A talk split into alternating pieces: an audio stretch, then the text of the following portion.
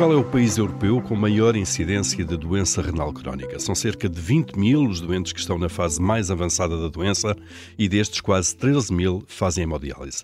Importa por isso debater a sustentabilidade do modelo atual da prestação destes cuidados de saúde. É esse o propósito deste podcast, que vai ouvir médicos especialistas, economistas, agentes do setor e representantes dos pacientes. O ponto de partida destes episódios é o estudo eh, sobre os modelos de financiamento da hemodiálise, que foi elaborado pela nova IMS com o apoio da CSL Vifor.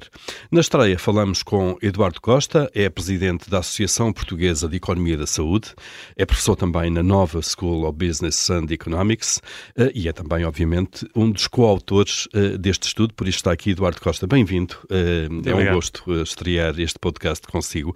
Eu começava por lhe perguntar, uma vez que conhece bem o estudo, é um dos coautores, ehm, conclusões é que chegaram? A manutenção do sistema atual uh, de prestação de hemodiálise uh, que aparece ali retratada, acha que é viável, de alguma forma? Ora bem, eh, antes de mais, bom dia, obrigado pelo convite. Nós temos o, sistema atual, portanto, é um sistema em que o Estado, na sua grande generalidade, subcontrata um conjunto de prestadores privados para fazer a diálise aos nossos, aos nossos doentes. E, portanto, quando nós queremos avaliar se o modelo atual é um modelo sustentável ou não, temos que olhar do ponto de vista do Estado se o Estado consegue financiar essa despesa ou não, e do ponto de vista do prestador se essa despesa uh, que o Estado faz e, portanto, que o prestador recebe, se é suficiente ou não face aos custos de, uh, da prestação dessa mesma, dessa mesma uhum. diálise. E de facto, aquilo que fizemos no, uh, no estudo que, que, referiu foi uma análise uh, ao longo do tempo. Portanto, desde 2008 foi introduzir uma tarifa fixa, aquilo que se chama o preço compreensivo. No fundo, o Estado paga por uh, semana, por doente? Exatamente. É isso? Um o Estado paga um valor fixo, fixo, por doente, por semana, independentemente de ser um doente que consome muitos recursos ou um doente que consome menos recursos. E isto, basicamente, tem um incentivo para que o prestador seja o mais eficiente possível, uma vez que vai receber um valor fixo por, por doente. Uh, aquilo que, que, nós verificamos é que, por um lado, a despesa total do Estado tem estado a subir porque temos um aumento do número de doentes em, em, a, fazer, a fazer diálise. Portanto, há um aumento de custo, mas pela quantidade e não pelo preço, é Exatamente. Okay. Até porque, quando nós olhamos para o custo por doente, portanto, digamos assim, para o preço compreensivo por doente, pelo tal valor transferido todas as semanas, tivemos uma redução de 2008 até 2022, 2023, um, ao longo do tempo, porque na altura da Troika existiu mesmo a obrigatoriedade de se reduzir uh, as tarifas pagas uh, a prestadores convencionados do SNS. E, portanto, a diálise foi uma das áreas que também uh, acabou por, uh, por ser afetada por essa, por essa medida. E, portanto, pelo lado do Estado tivemos uma redução do preço uh, pago aos prestadores. Do lado dos prestadores, desde 2008 até, até aos dias de hoje, tivemos também tendencialmente um aumento de custos, ou seja, é mais caro tratar hoje um doente de diálise do que era há 10, 15, 20 anos atrás. E, pronto, nesse sentido, temos uma margem para o prestador mais apertada, porque o valor que recebe por doente é mais baixo, o custo para tratar o doente é mais alto e, portanto, essa margem está það er streytt þær Neste momento, parece que uh, nós estamos numa situação limite na medida em que os prestadores continuam a prestar os seus serviços uh, uh, em Portugal. E não podem deixar de o fazer, obviamente. E, e não, não podem deixar de o fazer. É literalmente uma questão de vida ou de morte. É uma questão de vida ou de morte, exatamente, até porque o SNS não teria capacidade para acomodar todos esses doentes que viessem dos, dos, prestadores privados, mas também não parece neste momento em concreto que os prestadores privados estejam com perdas financeiras e, portanto, penso que ainda não estamos numa situação limite, mas de facto a margem está a estreitar-se. E, portanto, importa olhar para o modelo, uh, ver alternativas. Olharam também para a forma uh, da prestação destes serviços noutros uh, países? Viram modelos comparativos. Há, há, várias formas de o fazer, não? Há várias formas, sim, exatamente. Portanto, há países que continuam com, com, os modelos, os modelos tradicionais de pagamento por, por ato, digamos assim, mas há vários modelos com este, há vários países com este tipo de modelos do preço compreensivo, portanto, um pagamento fixo por, por doente. Depois varia porque temos uh, países em que esse pagamento foi sendo atualizado ao longo dos anos, temos países em que uh, tivemos uh, determinados itens que estão incluídos ou não incluídos dentro do preço compreensivo. Por exemplo, há países que não têm os salários dos nefrologistas incluídos nessa tarifa, há países que não têm a medicação incluídos nessa tarifa e assim por diante. E, portanto, há uma grande diversidade de modelos. podemos sempre aprender com muitos desses modelos, mas também vale a pena dizer que Portugal, em 2008, foi pioneiro quando introduziu este modelo de preço compreensivo e, olhando para os dados de qualidade, uh, e, de, e de progressão, o número de doentes tratados, temos tido bons resultados eh, entre 2008 e até agora naquilo que é o tratamento da doença renal crónica em, em Portugal não significa que o modelo tenha que permanecer estático, porque de uhum. facto eh, os custos foram sendo alterados ao longo do tempo e, portanto, provavelmente a realidade de hoje já não é igual à realidade que nós tínhamos em 2008 e o modelo precisa de ser atualizado. Claro. Essa atualização pode seguir vários caminhos, Eduardo Costa. Como é que o economista olha para possibilidades. Pode ser a realização do tal preço compreensivo, eh, que, que, possa acomodar então o aumento de custos dos, dos prestadores de serviços. Eh, pode ser esse sistema misto de haver uma componente fixa e outra que no fundo paga outro tipo de custos, como acaba de referir.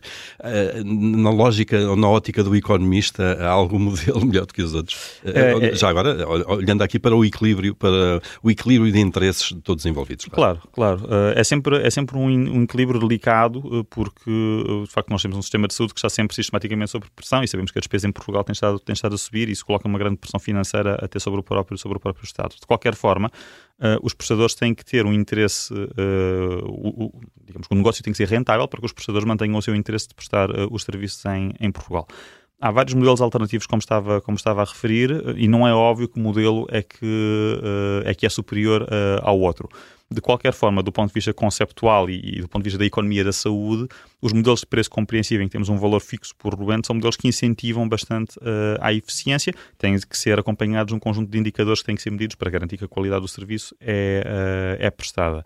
Eh, e, portanto, eh, do meu ponto de vista, faria sentido rever o modelo atual do preço compreensivo, não necessariamente tirar itens do, do, preço, isso pode ser uma possibilidade, mas da minha ótica seria eh, mais fácil no curto prazo e provavelmente mais útil, quer para os prestadores, quer para o próprio Estado, termos uma atualização do preço compreensivo que refletisse a evolução de custos que, que, existiu desde 2008 até agora. Uhum.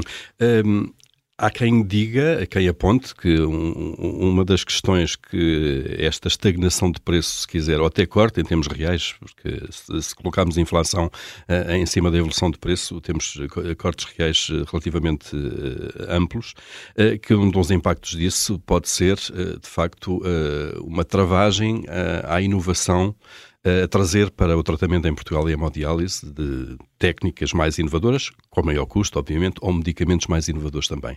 Acha que isso é um risco, de facto, da, da, da, do, do contexto atual? Eh, sim, nós de facto temos não só cortes reais, mas também temos cortes nominais. Portanto, o valor do preço compreensivo desceu mesmo em euros desde 2008 até agora. Se tivermos em consideração o aumento de custo, essa descida é ainda mais substancial. Estamos a falar na casa quase dos 30% de redução do, do preço compreensível em termos, em termos reais. A questão da inovação uh, é, é, bastante relevante e, portanto, um preço compreensivo que está mais apertado do ponto de vista do seu valor uh, e do interesse financeiro que possa ter para os prestadores, coloca, obviamente, uma grande pressão financeira e limita tudo aquilo que sejam medidas, inovadoras ou não, que se traduzam num aumento de custos. Portanto, tudo aquilo que seja uma inovação que, se, que, leva a uma redução de custos, não haverá a, partir da problema, antes pelo contrário. Mas sabemos também que nos sistemas de saúde atuais, a inovação tipicamente traz um, um maior volume de custos associados, mesmo se esse maior volume de custos associados for também associado a uma maior qualidade e uma maior uh, segurança para, claro. para os doentes. Pelo menos na fase inicial, quando é introduzida, eh, isto é, quando é inovadora, de facto, não é? Sim, nós, nós sabemos, uh, aliás, a literatura diz-nos que isto não é exclusivo da diálise, no sistema de saúde no geral, temos uma, um grande peso da inovação. A inovação contribui muito para explicar o aumento das despesas em saúde nos países desenvolvidos. Uh, Estima-se que cerca de 50% do aumento dos custos em saúde seja por causa da inovação. E, portanto, nós temos que saber lidar com essa, com essa inovação e existindo, do ponto de vista de política pública e do decisor político, uh, o, o, o, desejo, o objetivo de introduzir essa inovação no sistema, temos que garantir que, do ponto de vista financeiro, o prestador também acaba por ter um incentivo para o fazer. Caso contrário, uh, se uma margem já está estreita, o, o continuar aumento de custos associado a inovações ou outros fatores vai estreitar ainda mais a margem. Claro. Este, este mercado, de alguma maneira, em que temos uma série de prestadores de serviços uh, privados, temos um único cliente que é o Estado, uh, que paga, no fundo, estes, uh, estes serviços que, e que impõe um preço. Um, que efeitos é que isto provoca no mercado? O preço, de, o preço da prestação de serviço, toda a gente o conhece, é igual para todos, portanto não há aqui um fator de competitividade de preço ou de concorrência de preço entre os vários operadores. Isto produz que entrada de novos agentes, saída de agentes, uh, que efeitos é que isto tem em termos, se quiser, uh, uh, teóricos do mercado?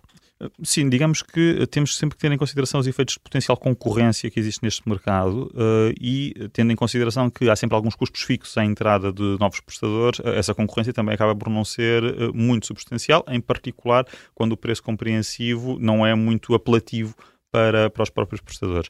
Uh, e isto é uma realidade que nós temos, quer na área da diálise, quer com muitas outras áreas uh, de convenções do SNS, por exemplo, as análises clínicas, vimos isso muito durante a altura do Covid, uh, outras áreas como as fisioterapias, etc. Um, e, portanto, há sempre algumas considerações de dinâmica concorrencial, mas nós temos em Portugal também grandes grupos de prestadores privados internacionais e, portanto, que acabam por poder beneficiar das economias de escala desses, dessa perspectiva internacional, que pode permitir também a introdução de de uh, inovações ou técnicas, formas diferentes de trabalhar que pode beneficiar, uh, em último caso, pode beneficiar o doente que precisa de, de tratamentos de hemodiálise.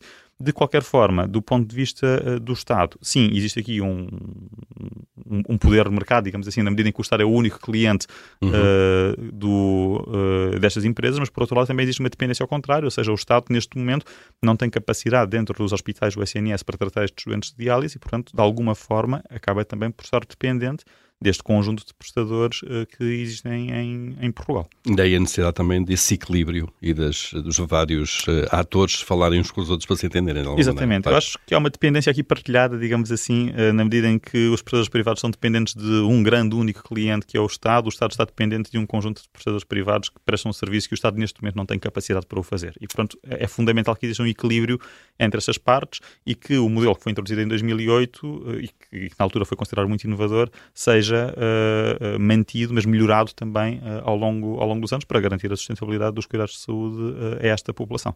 Muito bem, Eduardo Costa, muito obrigado por vir aqui partilhar o seu conhecimento, também o conhecimento que tem deste, do funcionamento deste mercado, como coautor deste estudo, neste podcast onde estamos a discutir de facto a sustentabilidade do, da hemodiálise em Portugal. Voltaremos proximamente com um novo convidado. Até lá.